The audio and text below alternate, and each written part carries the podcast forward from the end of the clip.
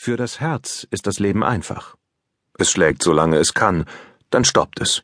Früher oder später an dem einen oder anderen Tag hört seine stampfende Bewegung ganz von alleine auf, und das Blut fließt zum niedrigsten Punkt des Körpers, wo es sich in einer kleinen Lache sammelt, von außen sichtbar als dunkle und feuchte Fläche unter der beständig weißer werdenden Haut, während die Temperatur sinkt, die Glieder erstarren und die Gedärme sich entleeren. Diese Veränderungen der ersten Stunden geschehen so langsam und werden mit solcher Sicherheit vollzogen, dass ihnen fast etwas Rituelles innewohnt, als kapitulierte das Leben festen Regeln folgend in einer Art Gentleman's Agreement, an das sich auch die Repräsentanten des Todes halten, indem sie stets abwarten, bis sich das Leben zurückgezogen hat, ehe sie ihre Invasion der neuen Landschaft beginnen. Dann jedoch ist sie unwiderruflich. Die riesigen Bakterienschwärme, die sich im Inneren des Körpers ausbreiten, hält nichts mehr auf. Hätten sie es nur ein paar Stunden früher versucht, wären sie augenblicklich auf Widerstand gestoßen, doch nun ist ringsum alles still, und sie dringen fortwährend tiefer in das Feuchte und Dunkle vor. Sie erreichen die Haverschen Kanäle, die Lieberkühnschen Drüsen, die Langehanschen Inseln, Sie erreichen die Bowman-Kapseln in der Niere, die Stilling-Clarksche Säule im Spinalis, die schwarze Substanz im Mesencephalon. Und sie erreichen das Herz. Noch ist es intakt, aber der Bewegung beraubt, auf die seine gesamte Konstruktion abzielt, wirkt es eigentümlich verlassen, wie eine Fabrikanlage zum Beispiel, die von den Arbeitern in Windeseile geräumt werden musste, die stillliegenden Fuhrwerke, die sich gelb abheben vor dem Dunkel des Waldes, die leerstehenden Baracken, die Loren an der Seilbahn, die voll beladen in Reih und Glied parallel zur Felswand hängen. Wenn das Leben den Körper verlässt, gehört dieser im selben Moment zum Toten.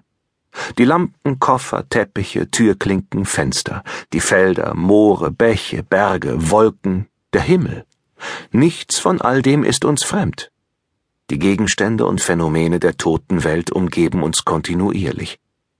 Dennoch gibt es nur wenige Dinge, die uns unangenehmer berühren, als einen Menschen in ihr gefangen zu sehen, zumindest wenn man die Mühen bedenkt, die wir auf uns nehmen, um die toten Körper unseren Augen zu entziehen.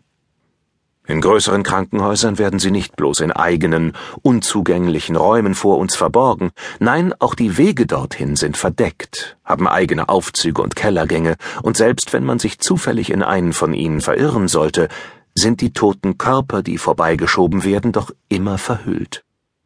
Sollten sie vom Krankenhaus abtransportiert werden, geschieht dies von einem gesonderten Ausgang aus, in Wagen mit rußigen Scheiben, auf dem Friedhofsgelände gibt es für sie einen eigenen fensterlosen Raum.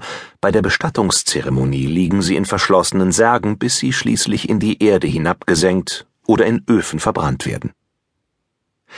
Es fällt einem schwer, in dieser Vorgehensweise einen praktischen Sinn zu entdecken.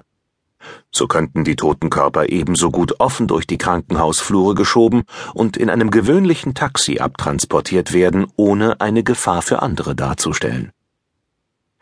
Der ältere Mann, der während eines Kinobesuchs stirbt, könnte genauso gut auf seinem Platz sitzen bleiben, bis der Film vorbei ist und die komplette nächste Vorstellung noch dazu.